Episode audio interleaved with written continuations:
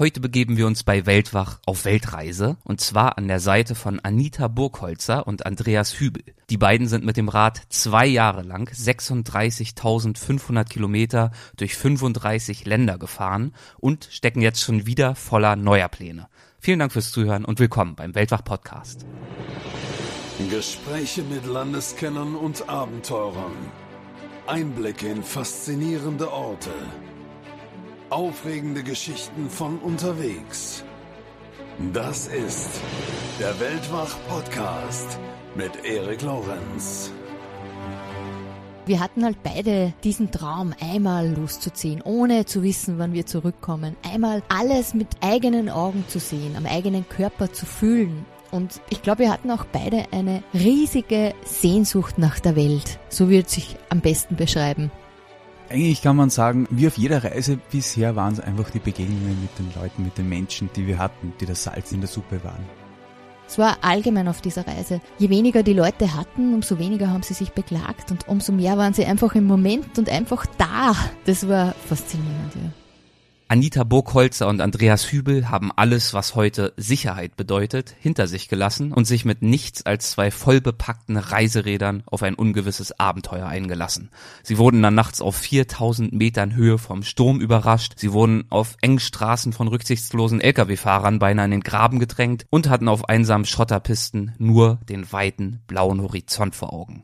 Die beiden Österreicher sind mit dem Rad über zwei Jahre und 36.500 Kilometer durch 35 Länder gefahren. Wir unterhalten uns heute über die Höhen und Tiefen des Um die Welt Radelns und über ihre neuesten Trips, denn die sind nicht weniger spannend als die große Weltreise. Viel Spaß bei unserem Gespräch. Hallo Anita, hallo Andreas, schön, dass ihr mit dabei seid. Ja, hallo Erik, vielen Dank für die Einladung. Ja, ich freue mich auch, dass wir da sind. Klasse. Ja, ihr habt richtig Sitzfleisch bewiesen. Ihr wart über zwei Jahre unterwegs mit zwei vollbepackten Reisefahrrädern, über 36.500 Kilometer und 35 Länder waren es, glaube ich, richtig? Ja, genau, das stimmt. 35 Länder, ja. Wahnsinn. Wie trifft man denn so eine Entscheidung auf so eine Reise zu gehen? Tja, also das ist auf jeden Fall keine Entscheidung, die man von einem Tag auf den anderen macht. Ähm, die und ich, wir kennen uns mittlerweile schon über 16 Jahre und ähm, ja, wir haben vom Anbeginn unserer gemeinsamen Zeit an das Reisen als gemeinsame große Leidenschaft für uns entdeckt und ja, und dieser Traum, einmal loszufahren, ohne zu wissen, wann wir wieder zurückkommen, der ist einfach über die Jahre, äh, die wir unterwegs waren, also nicht nur unterwegs waren, aber über die Jahre einfach gewachsen. 2007 haben wir die erste Fahrradreise gemacht und damals haben wir das Fahrrad für uns als ideales äh, Fortbewegungsmittel auf Reisen für uns entdeckt. Damals waren wir im Jemen eine echt ja, prägende Reise für uns und seit diesem Zeitpunkt stand auch für uns fest, dass wir auf jeden Fall, falls wir uns diesen Traum einer Auszeit, ohne zu wissen, wann wir wieder zurückkehren, jemals erfüllen werden, dann auf jeden Fall mit einem Fahrrad. Und was waren eure Lebensumstände, als ihr dann begonnen habt, konkret über diese Weltreise nachzudenken? Die Lebensumstände waren wie bei Milliarden anderen Menschen auch. Wir haben einfach gearbeitet und das schon über viele Jahre hinweg. Aber wir hatten halt beide diesen Traum, einmal loszuziehen, ohne zu wissen, wann wir zurückkommen. Einmal alles mit eigenen Augen zu sehen, am eigenen Körper zu fühlen. Und ich glaube, wir hatten auch beide eine riesige Sehnsucht nach der Welt. So wird sich am besten beschreiben. Ja, und wir haben halt einfach gearbeitet, hatten eine Mietwohnung, ein Auto, wie so viele. Nur war uns auch irgendwie bewusst, dass dass wir was machen müssen, weil sonst läuft es einfach jahrelang so weiter und irgendwann sind wir dann 75 Jahre alt und denken sich, ah, irgendwas war da noch in unserem Leben, oder? oh, aber jetzt ist zu spät, jetzt sind wir schon so alt, ja. Und wir haben uns einfach wirklich ein Datum gesetzt und haben gesagt, so, aus, Mai 2010 packen wir es an. Das habt ihr dann auch so durchgezogen zu diesem Datum? Das haben wir tatsächlich durchgezogen, ja. Der Stein ist irgendwie ins Rollen gekommen. Wir waren zu diesem Zeitpunkt in Sardinien auf Urlaub mit unserem alten VW-Bus und wir haben ein Glas Wein getrunken am Strand und wirklich eigentlich ziemlich aus dem Kontext gerissen habe ich zu Andi gesagt, Mai 2010 wäre perfekt. Ja, in dem Moment wäre mir fast das Glas aus der Hand gefallen, weil ich sofort wusste, um was es ging. Und dann gab es auch kein Zurück mehr. Dann gab es kein Zurück mehr, nee. Und gab es für diesen Impuls, kann man das aus heutiger Sicht sagen, irgendein bestimmtes Momentum, was euch den Mut gegeben hat, diese Entscheidung zu treffen? Wir machen das? Ich glaube, ich habe mich einfach irgendwie schon zu Hause sitzen gesehen in einem wunderschönen Haus mit fünf Kindern. Ich überziehe es ein bisschen Ja. und habe mir gedacht, nein, das ist nicht mein Plan für mein Leben. Das heißt nicht, dass es nicht gut ist, aber und dass es vielleicht noch kommen kann, aber ich wollte einfach nicht das alles vorher aufbauen, damit ich noch mehr Gründe habe, nicht wegzufahren. Also ist es euch nicht so wahnsinnig schwer gefallen, über diesen Schatten zu springen und euer Leben, was ihr bis dahin geführt habt, zurückzulassen. Viele haben ja diese Vorstellung, ach, ich will nicht, dass mein Leben an mir vorbeizieht, ich würde gerne mal aussteigen und dann am Ende sind dann doch die Versicherungen und die Mietwohnung und die Verpflichtungen und ihr habt eben anders als die allermeisten anderen eben doch geschafft, euren Traum umzusetzen. Ja, also ich würde mal sagen, die, äh, das, die ganzen äh, Rahmenbedingungen ähm, haben uns die Entscheidung schon äh, erleichtert. Ich habe noch ein Jahr bevor wir aufgebrochen sind, meinen Job gewechselt. Ich bin von der Sportartikelbranche in den Bereich erneuerbare Energien gegangen als Einkäufer und sah das damals als große Karrierechance, äh, obwohl wir auch wussten, ja, wenn das jetzt wirklich äh, super läuft, das würde unsere Reiseträume, Reisepläne natürlich nach hinten äh, anstellen. Aber warum auch immer, es hat sich alles dann ganz anders entwickelt bei diesem Job, als ich es mir äh, erträumt hatte. Und äh, ja, ich wollte dann relativ schnell auch wieder raus aus diesem Job. Entsprechend war Kam das dann nochmal zusätzlicher Schwung, Entscheidungshilfe ja, dazu. Richtig, genau. Also für mich war es klar, dass ich dort nicht alt werde. Mhm. Und war für euch von Anfang an klar, dass ihr so lange unterwegs sein würdet? Also sagen wir mal so, wir haben gehofft, dass es doch länger dauern wird. Und es fragen ja natürlich viele Leute, Familie, Freunde, na, wie lange wollt ihr aufbrechen, wie lange wollt ihr weg sein? Und wir haben dann einfach immer geantwortet, zwischen drei Monate und drei Jahren. Und das war es ja schlussendlich auch. Ja, und, den Familien haben wir gesagt, na ja, wahrscheinlich wird es ein Jahr werden. Ja, ja. Ja, und wenn man dann mal unterwegs ist, ist es einfacher, dass man dann sagt, hey Mama, wir bleiben doch noch ein bisschen länger. Ja, genau. Und dass das mit dem Fahrrad losgeht, das war von Anfang an klar. Weil das war euer Eigentlich- Fortbewegungsmittel schon in den letzten Jahren gewesen. Mm, Eigentlich schon. Also wir haben oft mal drüber so gesprochen und auch geträumt, wie es wirklich sein wird, wenn wir losziehen und wie wir denn das machen wollen. Und wir waren damals schon viel mit unserem VW-Bus unterwegs und haben uns gedacht, ja, ich meine, ist cool, aber eigentlich bist du viel zu schnell, viel zu schnell unterwegs. Die Landschaft, die Leute ziehen an dir vorbei und die Geschwindigkeit war einfach nicht unseres. Und dann haben wir uns gedacht, okay, wenn, dann mit dem Fahrrad oder zu Fuß. Das zu Fuß gehen liebe ich auch sehr, nur war dann halt irgendwie dieser riesen Rucksack, den man halt da mitschleppen muss. Und beim Radfahren, da kannst du mal richtig Gas geben, wenn du möchtest, kannst gut Kilometer machen, aber du kannst auch mal nur drauf sitzen und runterrollen. Und das ist irgendwie genial. Also du bist schnell genug, um voranzukommen, aber auch langsam genug, um ja die Wind auf in deinem Gesicht zu spüren, die Sonne auf deiner Haut, die Leute, die dir begegnen. Und das finde ich einfach genial. Und manchmal, so sagt die Legende, gibt sogar Rückenwind. So habt ihr ja dann auch euer Projekt genannt, das Buch, was dazu erschienen ist und auch den Vortrag. Ja, genau. Aber ist wahrscheinlich schon ein bisschen euphemistisch, nicht wahr? Wahrscheinlich viele Stunden auch des Leidens und des Strampelns und des Regens. Natürlich, ganz klar, logisch. Ich meine, wir haben zwar unseren Traum gelebt, aber wenn man jetzt sagen würde, dass, also in Retrospektive gesehen, war es natürlich ein Traum, den wir gelebt haben, gelebt haben. Aber es ist ein Auf und Ab in jeder Hinsicht, nicht nur topografisch gesehen, sondern mental, äh, körperlich, physisch. Ähm, man, man durchlebt einfach alle Phasen, die man ja äh, durchleben kann und noch und was dazu kommt, noch viel viel intensiver als vielleicht äh, im normalen Alltag. Ja, aber wir hatten Rückenwind, sprichwörtlich gesehen, würde ich sagen. Es ist Ja. alles immer gut gelaufen, schlussendlich. Natürlich hat man ziemlich viele Tiefen, aber wirklich, wenn ich zurückdenke, wir waren einfach so wohl behütet. Wir sind in diesen zweieinhalb Jahren nicht einmal beklaut worden. Wir haben so liebe Menschen kennengelernt. Wir sind von wildfremden Menschen zu Hause aufgenommen worden, haben Tage bei denen verbracht und ihr. Also dieses Wort Rückenwind beschreibt einfach das Gefühl extrem gut, finde ich. Und was war das Gefühl, als ihr euch dann entschieden hattet, wir brechen auf, als ihr dann tatsächlich losgefahren seid? Wie hat sich für euch angefühlt, in den ersten Tagen euch nun immer mehr von der Heimat zu entfernen? Oh mein Gott, glaube ich, beschreibt's am besten. Ich habe mich gefragt, wa, was, was tun uns wir da an? Das, das kann eigentlich nicht wahr sein. Ich erinnere mich zurück, der erste Tag auf dieser Reise. Mein Vater hat uns begleitet in den Osten von Österreich. Und wir haben gesagt, gehen wir es langsam an, unter Anführungszeichen. Das, dieses langsam ist ausgeartet in eine 110 Kilometer Etappe, wenn mein Papa so sportlich war. Dann haben wir uns aber ein Zimmer genommen, weil das Wetter wirklich schlecht war. Also es hat geregnet aus Eimern. Und ich bin dann am Bett gesessen. Meine Knie haben wehgetan, das kannst du dir nicht vorstellen. Tränen sind wir aus den Augen über die Wange geronnen und ich dachte, na, na, so habe ich mir das wirklich nicht vorgestellt.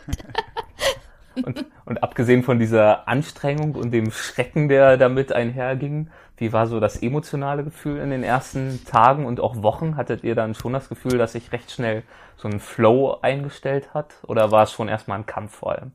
Ja, ich glaube, ähm, der jämmerliche Zustand von Anita am ersten Abend war jetzt nicht nur körperlicher Natur, sondern da hat alles mitgespielt natürlich. Die Ungewissheit, ähm, ja, was in den nächsten Wochen, Monaten, Jahren auf uns zukommt, äh, das, das äh, Zurücklassen seines sozialen Umfeldes, seiner Freunde, seiner Familie, ähm, das war natürlich gerade für Anita ein, ein, ein äh, Riesenthema. Ich habe mir da etwas, etwas leichter getan, was nicht bedeutet, dass es mich nicht gekümmert hätte. Aber bei Anita war das viel, viel ausgeprägter. Ja, ich würde auch sagen, es ist schon ein sehr spezielles Gefühl, wenn du deine Lieben hinter dir lässt und einfach nicht weißt, wann und ob du sie jemals wieder siehst. Und das war, ja, es war heftig. Ich sag mal so, es hat einige Wochen gedauert, um diese Abnabelung mhm. irgendwie zu vollziehen. Und je länger man unterwegs ist, umso mehr findet man seinen eigenen Rhythmus, eine andere Art und Weise damit umzugehen. Und irgendwann hat man einen neuen Alltag und auch ein neues Leben. Also ich würde es auch wirklich gar nicht Reisen, nur Reisen bezeichnen, weil es war einfach unser Leben für zweieinhalb Jahre fast. Vor den Alltag. Genau, ja. Mhm. Ja, und ich glaube, es war ja auch der Grund, warum wir von zu Hause aus wegradeln wollten, dass wir, dass dieser Prozess langsam geschehen darf. Dass wir uns nicht einfach in eine neue Kultur, in ein neues Extrem katapultieren, weil ich glaube, dann reißt du dich sehr, sehr schnell weg vom Alltag und ähm, bist einfach so überfordert und beschäftigt mit den neuen Eindrücken. Ja, dass du dir für diesen Prozess eigentlich gar keine Zeit lässt. Und darum haben wir gesagt, wir fahren bewusst von zu Hause weg und äh, radeln erstmal äh, durch Nordeuropa Richtung Island hoch und lassen diesen Prozess einfach langsam geschehen und schauen, was passiert. Und wie war die Route in diesen ersten Wochen? Du hast es gerade schon angesprochen, Nordeuropa, mhm. Island. Also wir sind über also mal nach Ostösterreich gefahren und dann sind wir Richtung Nordosten äh, abgebogen durch Tschechien, Polen, durch Litauen, Lettland, Estland. Dann ging es mit der Fähre rüber nach Schweden, quer durch Schweden und Norwegen und über Dänemark mit der Fähre dann nach Island. Wie hat sich das für euch angefühlt, Europa auf diese Art und Weise zu erkunden? Ja, es war, ähm, ich fand es sehr, sehr schön, durch diese Länder zu reisen. Ähm, es war einerseits wäre das Wetter besser gewesen, ähm, wäre es wahrscheinlich noch, noch viel, viel entspannter gewesen, aber die Topografie ist jetzt nicht so extrem. Also es ist äh, von hügelig bis flach eigentlich ähm, darauf, äh, diese Strecke jetzt zumindest mal bis, äh, bis äh, Schweden, Norwegen. Und ja, wir hatten einfach langsam Zeit, um uns auch körperlich ans Radeln zu gewöhnen. Und ja, der Osten Europa ja, wird bei uns oft irgendwie vergessen. Auch Polen oder das Baltikum. Ja, von Polen hört man nie oder selten gute Dinge und ähm, einfach mal durch Länder zu reisen ähm, und mit den Vorurteilen aufzuräumen, das war schon toll. Was habt ihr für positive Dinge in Polen vorgefunden, die euch vielleicht überrascht haben? Ähm, es war relativ äh, gemütlich und einsam, würde ich mal sagen, abseits der großen äh, Städte natürlich. Ähm. Die Landschaft ja war echt unglaublich wild und einsam teilweise. Also mit dem hätte ich nicht gerechnet. Gerade im Nordosten Richtung äh, weißrussischer Grenze, der Biebscher Nationalpark, ähm, der Jana Fluss, wo wir mal eine drei, dreitägige Kanutour gemacht haben. Ähm, es waren schon ein paar so äh, Juwele dabei, die uns echt überrascht haben. Und, ja, aber ja. auch die Leute, so neugierig und offen. Also hätte ich auch nicht damit gerechnet, wenn man immer sagt, je weiter in den Norden, also von Österreich und Deutschland brauchen wir ja schon gar nicht reden. Wir sind ja auch eher ein bisschen zurückgezogen, würde ich sagen. Das Vorurteil zumindest von unseren Kulturen. Und man geht eigentlich davon aus, wenn man so weiter in den Norden geht, dass die Leute noch kühler werden, aber es war es absolut gar nicht. Nein. Und was uns echt aufgefallen ist, dass der Eiskonsum in Polen extrem hoch ist. Kannst du dich noch erinnern, Anita? ja, ich weiß. Der Eiskonsum, ja, total. inwiefern könnt ihr euch das erklären? Ähm, ich kann es mir nicht erklären, warum, aber die haben einfach eine, eine sehr ausgeprägte Eiskultur. In jeder Ecke gibt's einen Eisstand. Lodi heißt Eis auf, auf Polnisch, was ich mich noch erinnern mhm. kann. Und ähm, ja, da wurde Eis verschlungen in Massen, in Tonnen. Und dann ging's ja von Europa nach Nordamerika, auch nach Mexiko. Was hat euch auf dieser Etappe besonders überrascht oder beeindruckt? Boah, das ist schwierig zu sagen. Überrascht hat uns zum Beispiel, dass von Island nach Amerika keine Fähren mehr gab. Wir wollten nämlich eigentlich nicht fliegen. Ja. Und dadurch mussten wir aber fliegen, weil es die Fähren anscheinend eingestellt haben. Zu dieser Zeit, weiß nicht, wie es jetzt aussieht. Und wir sind dann, wir haben uns gedacht, okay, was machen wir? Sollen wir wirklich nach Amerika gehen? Ich weiß nicht. Eigentlich wäre es schöner gleich nach Mexiko. Die Amerikaner, die spinnen ja sowieso alle ein bisschen. Das heißt, eure Route stand auch noch nicht fest, ne? Ihr seid schon relativ spontan na, unterwegs gewesen. Es war nicht so konkret, nein, mhm. definitiv nicht. Ja, und dann haben wir gesagt, okay, höchste Zeit mit den Vorurteilen aufzuräumen, fliegen wir doch nach Amerika. Und der billigste Flug war nach Las Vegas. Und ich war eigentlich auch ganz froh, dass wir dorthin geflogen sind, weil es war echt schön zu sehen, die Leute, die uns begegnet sind, waren so ganz anders als das Bild, das wir hatten aus Amerika. Und das war für mich schon mal die erste Überraschung, als wir den Kontinent gewechselt haben. Definitiv. Und diese Gastfreundschaft von den Menschen, die ist einfach, die hat nie aufgehört. Wenn wir weiter sind nach Mexiko, das ist einfach, es hat sich durchgezogen durch so viele Länder, oder? Würdest du das nicht auch so sagen? Auf jeden Fall, ganz sicher, ja. Man, ähm, wie du gesagt hast, in Nordamerika war es äh, äh, diese überraschende Offenheit und Zugänglichkeit der Menschen, die gehen sofort auf dich zu. Ähm, das ist auch das, was oft bei uns auch als äh, ja, oberflächlich bezeichnet wird. Aber es macht das, das Zusammenleben trotzdem sehr, sehr angenehm und sehr äh, äh, ja, einfach kurzweilig. Das stimmt, ja. Also egal, wo wir waren, die Leute sind auf uns zugekommen und haben uns gefragt, ah, was habt ihr vor mit den Rädern? Und dann haben wir von unseren Plänen erzählt und alles war awesome und super. Und ich meine, es macht einen Unterschied, oder? Wenn dir jemand begegnet mit so einem Riesenlächeln und alles toll findet, als wie die Mundwinkel hängen nach unten und, ah, ich will keinen Kontakt mit fremden Leuten. Und ja, das war schon, irgendwie dieses Lebensgefühl war echt sehr bereichernd, muss ich echt sagen. Ja, ja. Und dann ging es eben weiter nach Mexiko und ähm, ja, auch die Mexikaner äh, waren uns sehr wohl gesonnen, Gott sei Dank, entgegen aller Unkenrufe der, äh, ja, der vor allem der Amerikaner, die ja durch die Medien doch ein bisschen beeinflusst sind und so ein Bild von den bösen Nachbarn haben. Aber wir haben einfach auch ja in Mexiko selbst nur Positives erlebt. Gibt es da eine Begegnung in Mexiko, die euch besonders in Erinnerung geblieben ist? Definitiv, ja. Wir waren in Teotihuacan. Da gibt's ja wunderschöne Ruinen hm. zu, anzusehen. Und wir sind da ein bisschen herumgeschlendert am Markt und haben den Leuten zugesehen, die haben da Kunstwerke verkauft oder so Schnitzereien, Tonkunst. Und wir haben dann mit einem zu plaudern begonnen, der Rees.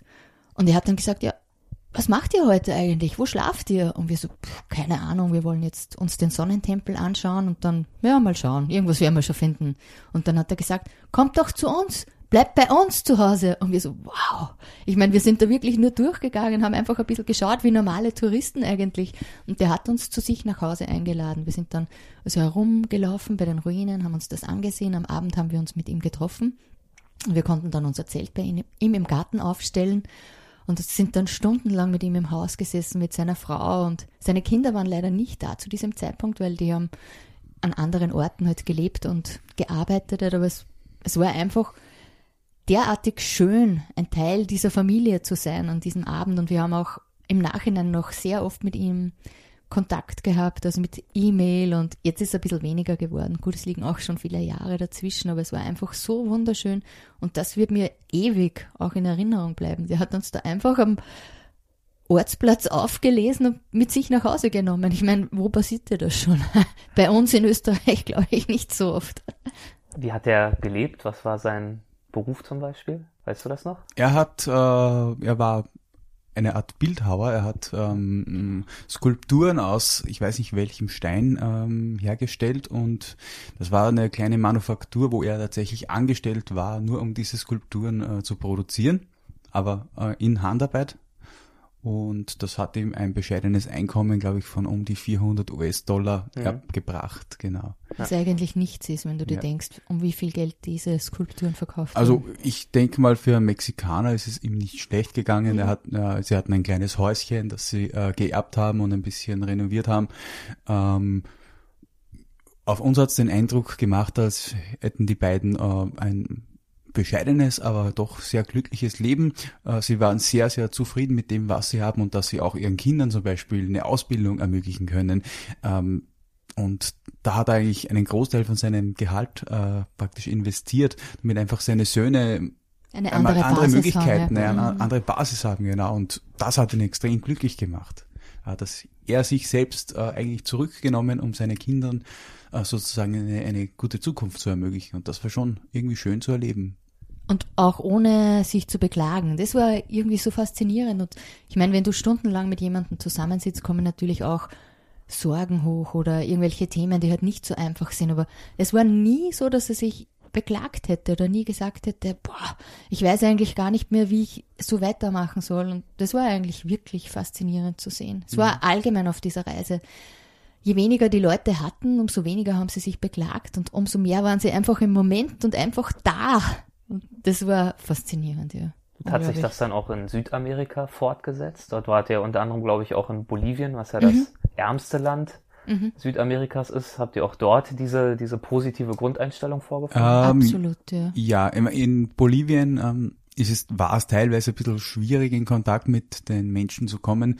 Äh, vor allem mit Mit der den in, in, Indigenas, ja. vor allem mit der indigenen Bevölkerung, die sind auf den ersten Augenblick doch eher zurückhaltend und ähm, sprechen dann auch teilweise eben nicht deine, deine Sprache, weil sie eben noch diese äh, teilweise indigenen äh, Dialekte sprechen. Aber ähm, wenn, wenn der erste Kontakt mal hergestellt ist, dann öffnen sich die Herzen dieser Leute genauso. Und ich glaube ähm, trotzdem, Landschaften prägen die Menschen. Und wenn du in Bolivien auf über 4000 Metern lebst, es ist rau, der Wind geht, es ist kalt, die Nachttemperaturen sind irre, dort zu überleben ist einfach unglaublich für mich wirklich, weil du kannst nicht viel anbauen und trotzdem schaffen es die Leute über die Runden zu kommen und eigentlich versteht man es dann auch, dass sie jetzt nicht so "Wow", wie die Amerikaner, so fröhlich und lustig. Sie haben halt einfach wirklich, sie müssen schauen, dass sie überleben können. Aber wie der Andi gesagt hat, wenn dann der Schranken fällt, dann gehen die Herzen auf und es waren immer wieder wunderschöne Begegnungen. Ja. Ja, wenn ich mich zurückerinnere in, äh, in Nordperu an, an dieser Lagune, wir haben eine Nebenstrecke genommen und kamen abends in ein kleines Dorf und da haben uns dann äh, zwei Bauern aufgenommen zu sich nach Hause.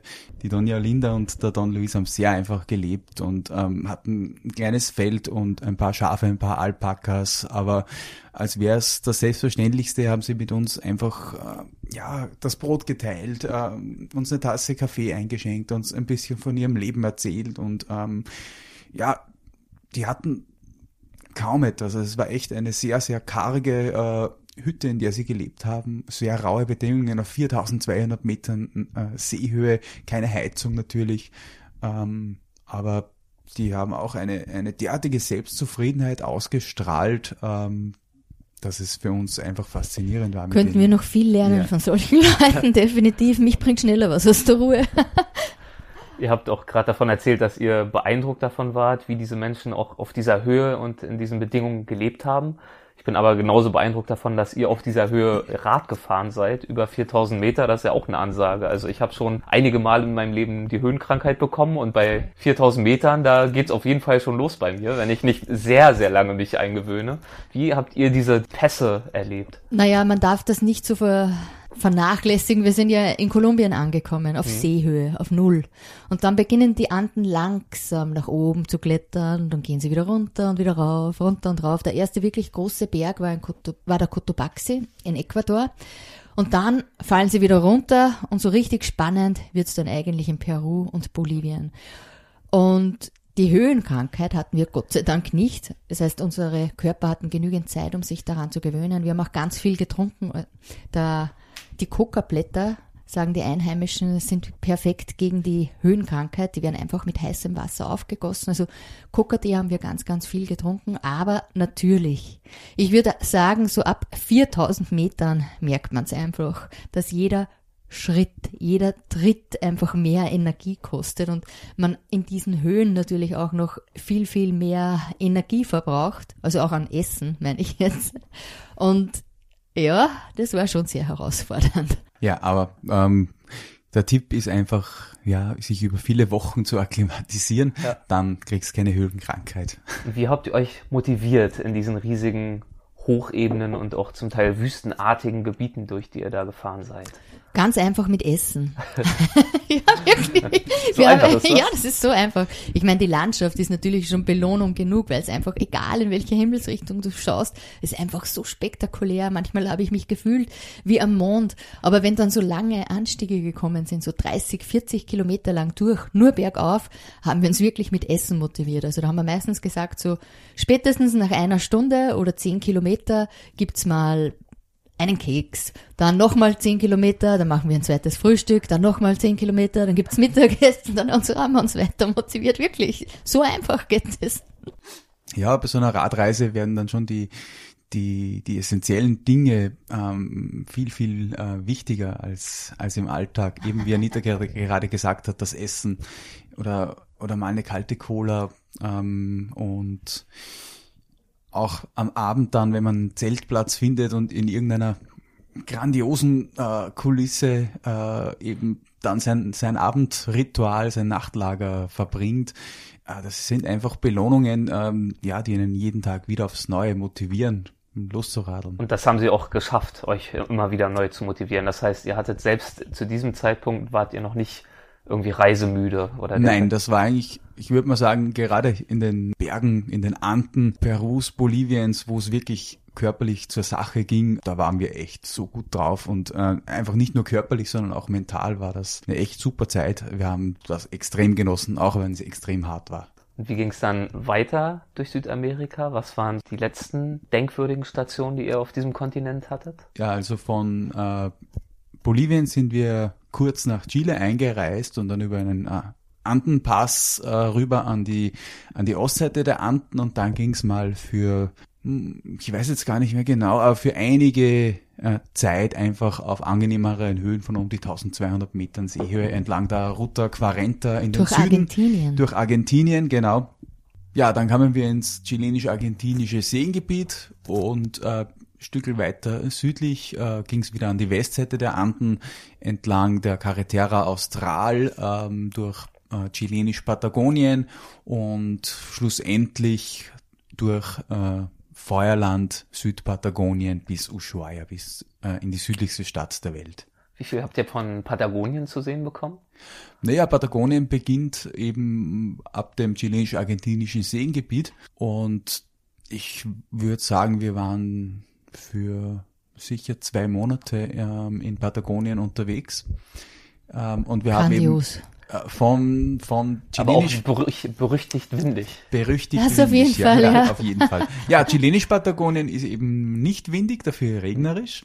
Ja. Das ist üppig grün eben und dann wechselst du wieder auf die Westseite der Anden, äh, kommst äh, auf, auf die Ostseite, Entschuldigung, und ähm, kommst dann in diese karge Pampa äh, Südpatagoniens und Feuerland, ähm, weite Horizonte, ähm, kontrastarmes, ja, fast wüstenartig, fast bisschen, würde ich sagen. Wüstenartige Landschaft, viel Wind teilweise, Einsamkeit, ähm, ja, teilweise viele Tage keine Versorgungspunkte, äh, sehr einsame, raue Gegend, aber mit, ja, das solche Gegenden haben uns eigentlich auf der Reise immer sehr, sehr fasziniert, weil sie einfach so gegensätzlich zu der Natur oder zu der Landschaft äh, sind, die wir hier aus Mitteleuropa kennen.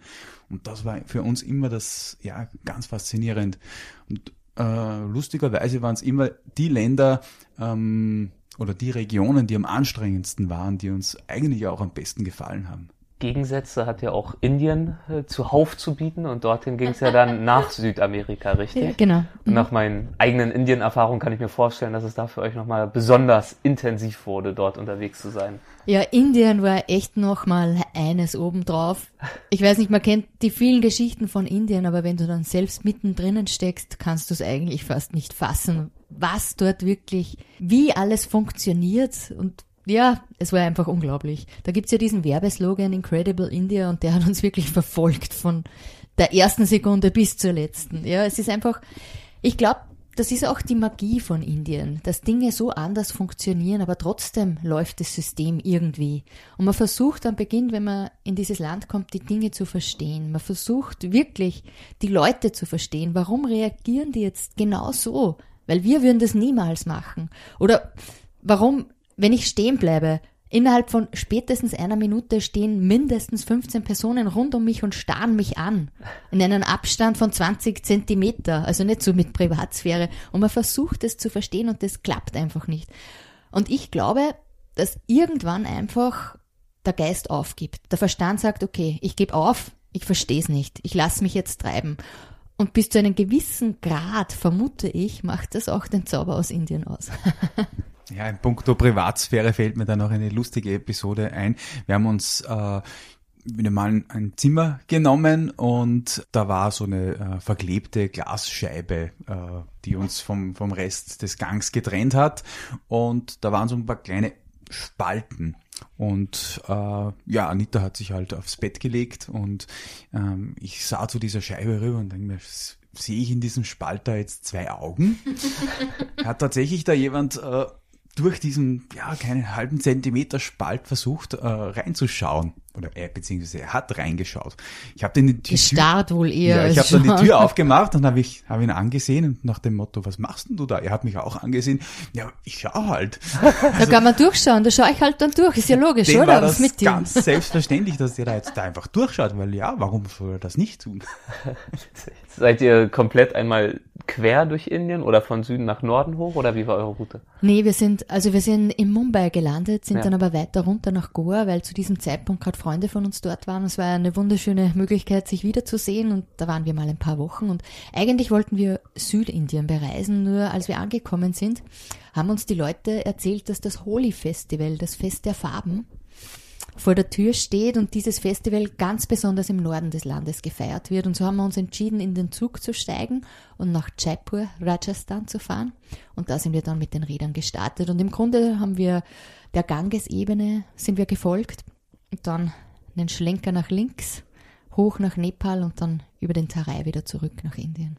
Und was waren das für Landschaften, die sich zum Beispiel entlang des Ganges euch dort geboten haben? Ich kann mich nicht mehr so erinnern, ich habe nur Leute gesehen. Nein, stimmt nicht. Nein, es ist relativ flach. Äh, ähm, es ist relativ flach entlang des Ganges. Äh, es hat viel Landwirtschaft. Es gibt schon viel ländliche Viele Fälle, das ja natürlich. es war Spaß, ja. Aber ja, äh, trotzdem, es stimmt schon. Äh, es scheint oft sehr, sehr einsam zu sein, aber sobald du stehen bleibst, kommen von irgendwo plötzlich Leute daher. Oder es bremst sich ein Bus ein und die steigen halt alle aus und, und machen eine kurze Pause, weil da zwei Touristen mit ihren Rädern stehen.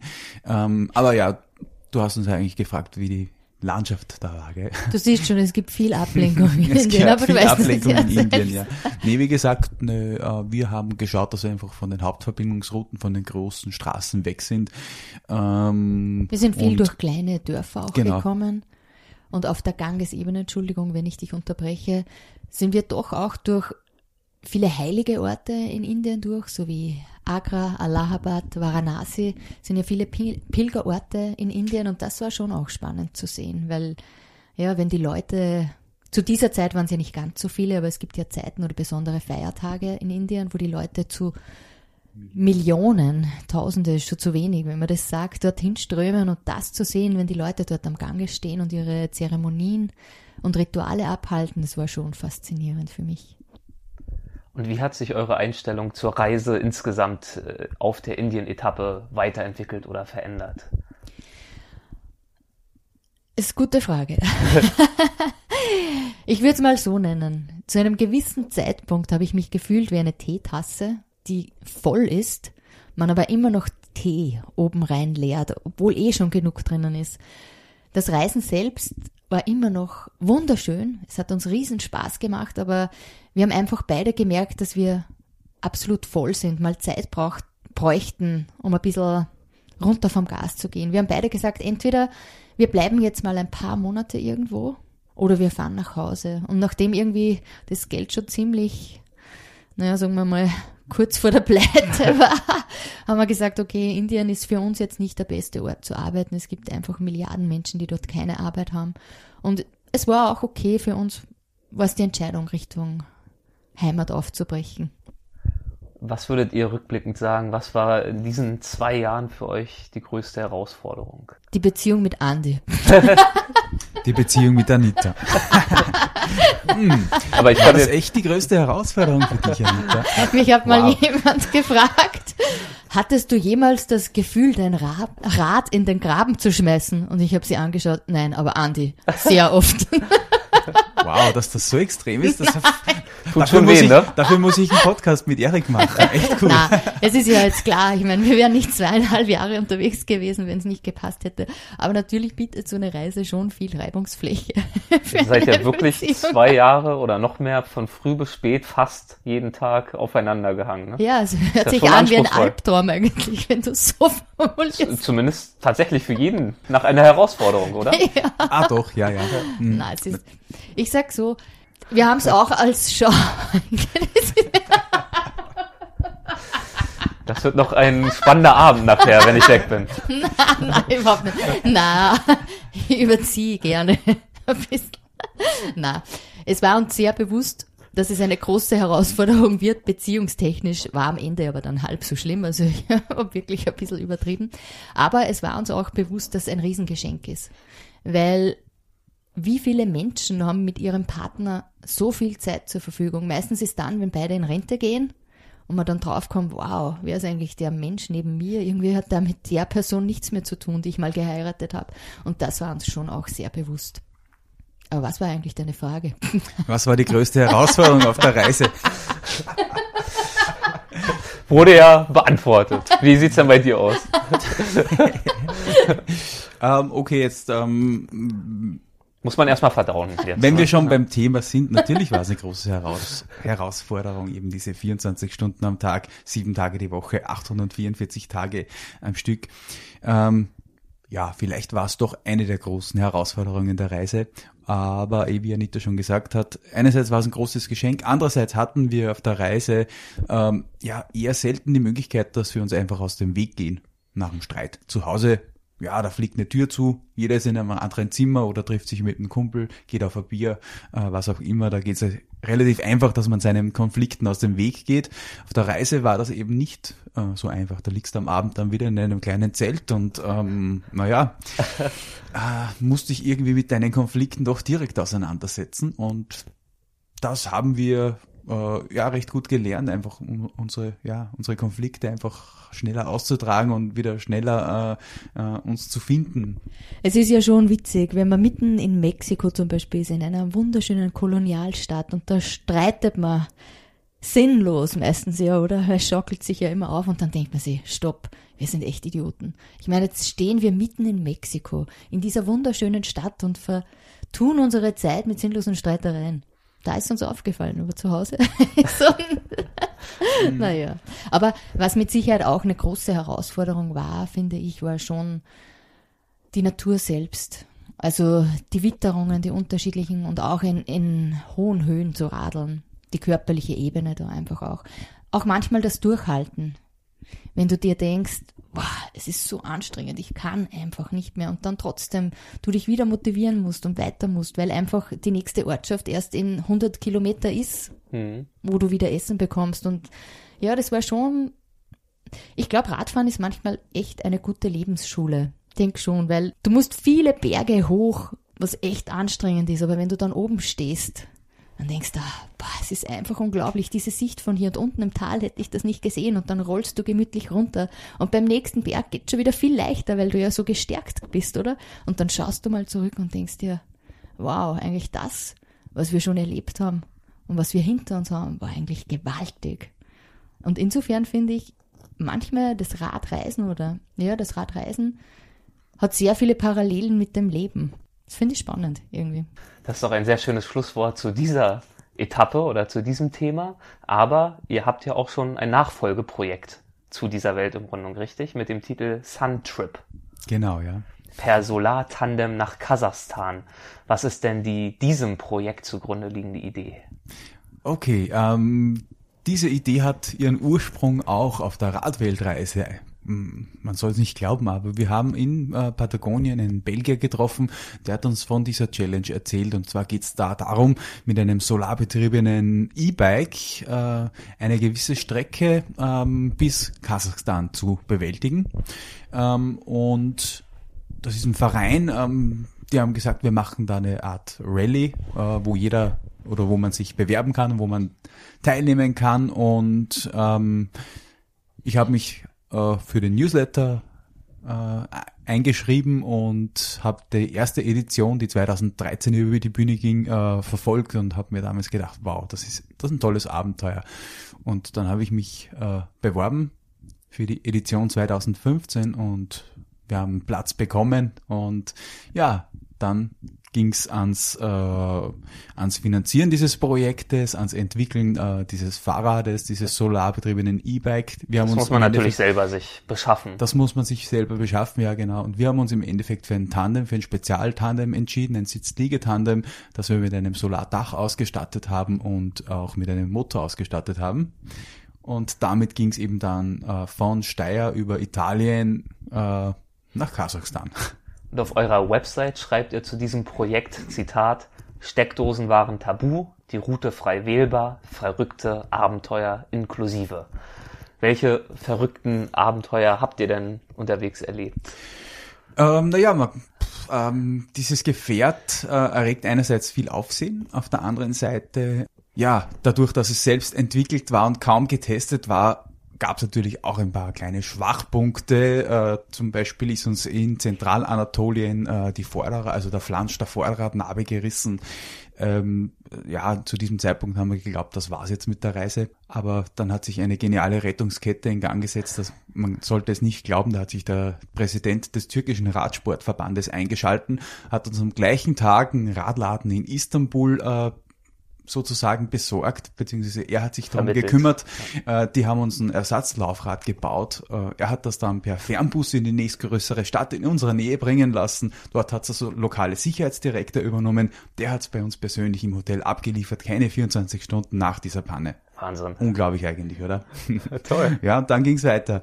Oder in Kasachstan, in der Steppe, äh, langweilige, äh, lange Asphaltstraße. Du radelst stundenlang dahin in der gleichen Landschaft. Manchmal kommt dir ein LKW entgegen und wie es der Zufall oft so will, plötzlich äh, verliert dieser LKW ja 300 Meter vor dir einen Reifen und die Reifen haben so um die 150 Kilo und der poltert dann auf dich zu und du kannst dich noch entscheiden, fahre ich jetzt links, fahre ich rechts vorbei, geht der in die Leitplanke, kommt unkontrolliert wieder zurück und irgendwann bremst schaust links und rechts, denkst du, das war jetzt knapp.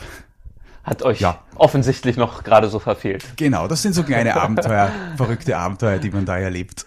Und wie haben die Menschen auf euer E-Bike reagiert unterwegs? Ja, die Menschen waren natürlich total neugierig. So eine Konstruktion, das sieht ja wirklich utopisch aus. Und das Coole an diesem Solartandem war einfach, dass du mit den Leuten so kleine Probetouren fahren konntest. Und das haben wir wirklich sehr, sehr oft gemacht. Und das hat riesen Spaß gemacht. Mhm. Ja, natürlich. Ähm, ähm, heute, heutzutage hat ja fast jeder irgendein Handy mit Kamera, ein Smartphone und äh, auch das Selfie ist mittlerweile schon in Zentralasien angekommen und ähm, ich weiß nicht, wie viele Selfies äh, mit uns gemacht wurden. Autos äh, haben uns überholt, haben uns eingebremst und äh, ja, die, die Leute waren total fasziniert von diesem Gefährt. Wie lange wart ihr damit dann unterwegs schlussendlich? Es waren gut zwei Monate. Zwei Monate, mhm. ja. Und ähm, was hättet ihr gemacht, wenn es da jetzt längere Schlechtwetter-Episoden gegeben hätte? Dann einfach gestrampelt oder was wäre der Haben Plan wir. B? Also wir hatten viele Schlechtwetter-Perioden und kannst du einfach nichts machen, weiterradeln. Da muss einfach die Unterstützung, die Motorunterstützung zurückdrehen oder abdrehen. Auf der Ebene geht das. Du bist einfach langsam unterwegs, aber naja, bei Bergwertungen wird es dann halt schon äh, schwierig irgendwie ist es trotzdem immer gegangen. Und ähm, wir haben unsere, also die Herausforderung nie an die Steckdose zu, zu gehen, die haben wir, äh, der haben wir uns gestellt und die haben wir gemeistert. Und wenn ihr heute an diese Solar-Tandem-Aktion zurückdenkt, gibt es da was, woran ihr euch besonders häufig oder besonders gerne erinnert? In Mazedonien zum Beispiel, da waren wir auf einem Ortsplatz und da war eine Gruppe von, bei uns heißt es Lebenshilfe in Österreich. Wie heißt, ist es selber? Lebenshilfe? Mhm, genau. Und die waren eigentlich aus Holland und die sind da rumgestanden und die waren, die meisten von ihnen waren sehbehindert. Und wir haben mit denen zu plaudern begonnen und es hat sich herausgestellt, dass ein Großteil dieser Gruppe unglaublich radbegeistert ist. Und einige von denen haben sogar in der Radwerkstatt mitgeholfen. Und das war dann einfach für uns auch so schön. Wir sind dann mit, also besser gesagt, der Andi ist mit einem nach dem anderen so eine Runde gefahren, dort am Hafen entlang. Und das war einfach faszinierend auch. Die haben so eine Freude hatten sie dabei. Und wir haben ihnen auch dann die Bilder und die Videos, die wir gemacht haben, geschickt. Und das war einfach, ja, das war für mich was Wunderschönes auf dieser Reise. Eigentlich kann man sagen, ähm, wie auf jeder Reise bisher waren es einfach die Begegnungen mit den Leuten, mit den Menschen, äh, die wir hatten, ähm, die das Salz in der Suppe waren. Aber auch Georgien, finde ich, hat mich unglaublich überrascht auf dieser Reise. War ja nicht geplant. Wir wollten eigentlich gar nicht durch Georgien fahren. Und die Leute dort haben mich auch fasziniert. Die waren irgendwie, ja, so, so lustig. Der Schelm hat ja fast durch die Augen geschaut manchmal. Ja. Die Landschaft war grandios. Also so grün und so üppig und so ursprünglich noch. Ja, das hat mich fasziniert. Ja, Aber jedes Land, wenn ich jetzt so nachdenke. Es ist immer schwierig, wenn man das so auf eine Begegnung oder eine, eine Sache begrenzen muss. Das ist wirklich schwer. Und dann, vor einigen Monaten, hat es wieder begonnen, euch zu jucken, besonders in den Waden anscheinend. Die Rastlosigkeit ist zurückgekehrt. Was war dann eure Idee, um gegen dieses Jucken anzugehen? Ja, wir haben wieder mal unsere Räder geschnappt, äh, haben sie die- diesmal in den Karton gepackt und äh, sind nach Kanada geflogen. Genauer gesagt nach Calgary und äh, dann noch ein Stück weiter in den Norden, in das Herz der Rocky Mountains, äh, nach Jasper. Und von dort ging es dann immer der transkontinentalen Wasserscheide der Rockies entlang durch äh, Kanada, Nordamerika bis an die mexikanische Grenze. Und die Rocky Mountains, wofür stehen die für euch? Warum habt ihr euch für diese Berge, diese Landschaft Ich würde mal sagen, die Rocky Mountains sind das wilde Herz Nordamerikas. So kann man es, glaube ich, am treffendsten beschreiben. Äh, die Route verlief weitgehend äh, ähm, durch sehr, sehr einsame Wildnisgegenden. Wir kamen alle paar Tage in eine Dorf oder in eine Kleinstadt, Großstädte waren da absolut nicht auf dem Weg. Und es war fasziniert zu sehen, dass auch auf diesem Teil der Welt, also in Nordamerika, in den USA oder auch in Kanada, dass es dort äh, ja, einfach noch so viel Platz gibt und so viel Weite gibt. Naja, in Kanada ist eigentlich logisch, aber in, in Amerika war es schon auch, ja, für uns war ein Grund, diese, genau diese Tour auszuwählen, einfach draußen sein, im Wald sein, unterwegs sein, Lagerfeuer, wenig Leute sehen, wirklich nur mit uns sein. Und das war ein Grund, warum wir uns für die Great Divide entschieden haben. Genau, die Route verläuft äh, zu 90 Prozent oder verlief zu 90 Prozent auf äh, Schotterwegen und Pisten beziehungsweise äh, Gilt ja auch Trails. als längste Off-Pavement-Route der Welt, richtig? Ja, richtig, Genau. genau. Also das ist äh, ein Superlativ, auf, sta- äh, auf sowas stehen halt die Amis. Ja, ja. Was das dann tatsächlich auch bedeutet, was ist die längste Off-Pavement-Route der Welt? Keine Ahnung, aber ja, sie wird, als, sie wird so bezeichnet, ist relativ lang, genau zu 90 Prozent eben nicht Asphalt und ähm, das hat uns eben sehr gereizt. Und diese Sehnsucht nach der Wildnis wurde die unterwegs auch erfüllt, wie von euch erhofft? Die wurde definitiv erfüllt, ja. Und ähm, was, was uns sehr fasziniert hat, war äh, die, die Vielfalt der Landschaften, durch die wir geradelt sind. Von hochalpinen, äh, vergletscherten Landschaften in Kanada bis hin zur Chihuahua-Wüste äh, in äh, also Richtung mexikanischer Grenze gab es immer wieder große Überraschungen, was die Landschaft und die Vielfalt betrifft. Wie lange hat das dann schlussendlich gedauert? Da waren wir drei Monate unterwegs. Drei Monate. Was würdet ihr denn Zuhörern raten, die jetzt auf den Geschmack gekommen sind und sich auch radelnd in die Welt hinausstürzen wollen? Los! Wo sollen sie mit ihren Überlegungen anfangen? Wo sollen sie mit den Über... Wie geht man so ein Projekt Ja. an? gar nicht zu viel überlegen, einfach mal ausprobieren, einfach das Rad schnappen, mal übers Wochenende, keine Ahnung, zu irgendeinem Wald fahren. Es muss ja nicht gleich immer für zwei, drei, vier, fünf Jahre sein. Einfach wirklich klein anfangen. So, wir nennen sie immer Mikroabenteuer. Wenn du zum Beispiel am Freitag nach der Arbeit auf dich auf dein Rad setzt und irgendwo in den nächsten Nationalpark oder wo auch immer hinfährst, dort dein Zelt aufschlägst, bleibst, am nächsten Tag wieder weiterfährst und dann am Sonntag wieder nach Hause kommst. Das kann so viel Energie zurückbringen. Ich würde wirklich den Leuten raten, macht es einfach mal. Probiert's aus. Ja, und schaltet vielleicht den Kopf, den Verstand ein bisschen zurück. Ähm, es geht nicht um die, natürlich äh, eine gute Ausrüstung, ähm, eine gewisse Routenplanung ähm, ist schon nötig. Ja, natürlich, aber es ist nicht alles. Ähm, ich glaube, äh, das Wichtigste ist, äh, sich ein bisschen Flexibilität, äh, Freiraum zu lassen, die Route auf Meilensteinen aufbauen. So haben wir es zum Beispiel gemacht. Wir haben, wir hatten selten jetzt wirklich einen Track oder eine genaue Idee, welche Straße wir nehmen werden. Ähm, lass dir einfach ein bisschen Freiraum für, für Flexibilität, für, für Spontanität. Ähm, plan deine Etappen nicht äh, zu akribisch. Ähm, ja, und, und weniger ist mehr. Das ist auch ausrüstungstechnisch auf jeden ja, Fall äh, ein, ein mhm. sehr, sehr essentieller Tipp. Das ist natürlich auch ein Punkt, da muss jeder seine eigenen Erfahrungen machen. Da äh, habe ich natürlich oder haben wir natürlich auch vor unserer großen Reise viel darüber gelesen. Im Endeffekt hatten wir viel zu viel Zeug mit. Äh, jetzt bei unseren weiteren Reisen, also bei den Rocky Mountains zum Beispiel, war es, ja, glaube ich, dann nur noch ein Drittel der Sachen, die wir mit hatten. Ähm, aber ja, weniger ist mehr und das musst du dir immer wieder, immer wieder vorbeten beim Zusammenstellen deiner Packliste. Brauche ich das jetzt wirklich? Brauche ich den Rucksack, mit dem ich in zweieinhalb Jahren vielleicht zwei, dreimal wo auf den Berg gehe? Brauche ich den echt? Ja, das sind so kleine Punkte.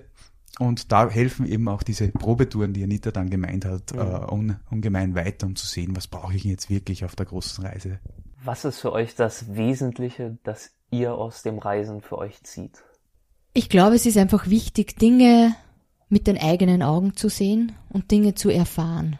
Ich meine jetzt nicht nur mit Fahrrad, es hätte jetzt auch ein Wortspiel sein können, aber wir kennen so viele Dokumentationen aus dem Fernsehen, wir haben Filme gesehen, jeder von uns, und es macht einfach einen unglaublichen Unterschied, wenn du direkt vor Ort bist und die Leute siehst, die Leute kennenlernst, mit ihnen zusammen isst, mit ihnen zusammen unter einem Baum sitzt und das ändert, das verändert die Sichtweise, die Denkweise. Und das ist so unglaublich wichtig, gerade in einer Zeit wie jetzt, finde ich, dass man rausgeht und die Leute auch kennenlernt. Und man eigentlich dann draufkommt, okay, eigentlich hat jeder ähnliche Sorgen, ähnliche Ängste.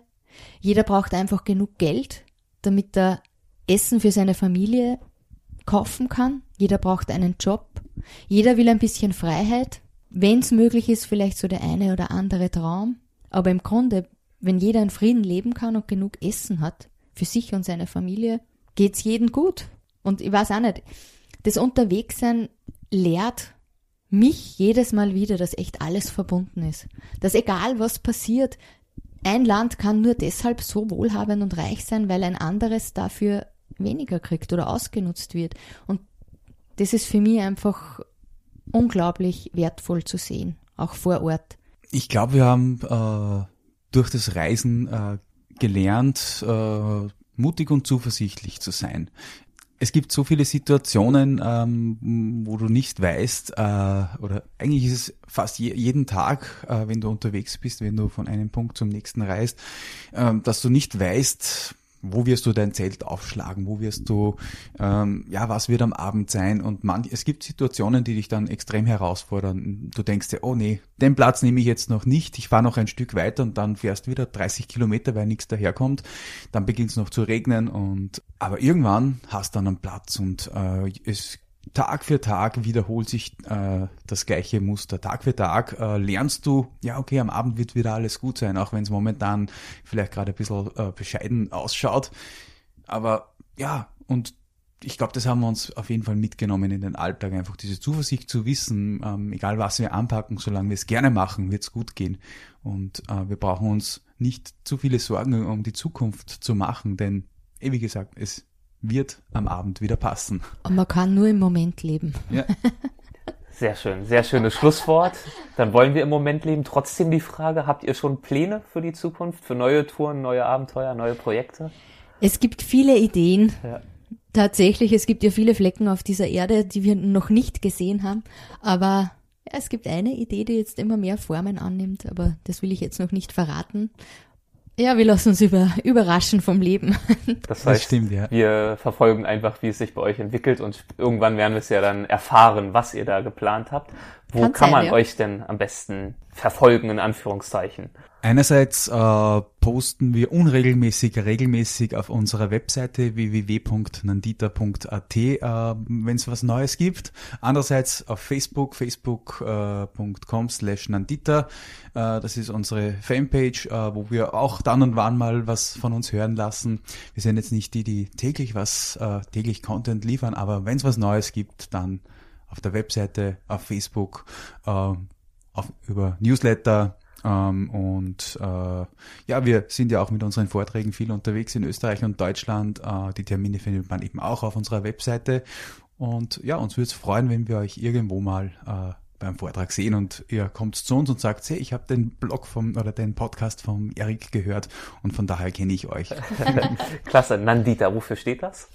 Es ist eigentlich eine Eselsbrücke aus Andi und Anita, Ja. weil Anita Burkholz, Andreas Hübel ist jetzt wirklich schwierig zu merken und dann haben wir sich gedacht, wäre irgendwie cool, wenn wir so ein Wort finden und dann sind wir irgendwie mal über das Wort Nandita gefallen, kommt aus Indien und heißt glücklich. Glücklich. Ja, Das- so schön. Schön. Das ist doch ein schöner Punkt, um zu enden. Auf dem Wort glücklich. Die Seite werde ich natürlich verlinken, dass man das leicht findet, sowohl Facebook wie auch die Website. Ich danke euch dafür, dass ihr dabei wart. Viel Erfolg noch mit der Tour. Die geht ja noch eine ganze Weile weiter. Gibt es also noch viele Termine, wo man euch auch live sehen kann. Empfehlenswert ist auch euer Buch Rückenwind, heißt genauso wie das Projekt. Der Vortrag Rückenwind, haben wir vorhin schon gesagt. Das gibt's dann also alles auch nochmal in den Show Notes zu dieser Episode. Besten Dank, dass ihr dabei wart. Danke dir, Erik. vielen, vielen Dank, Erik. Danke, tschüss. Tschüss.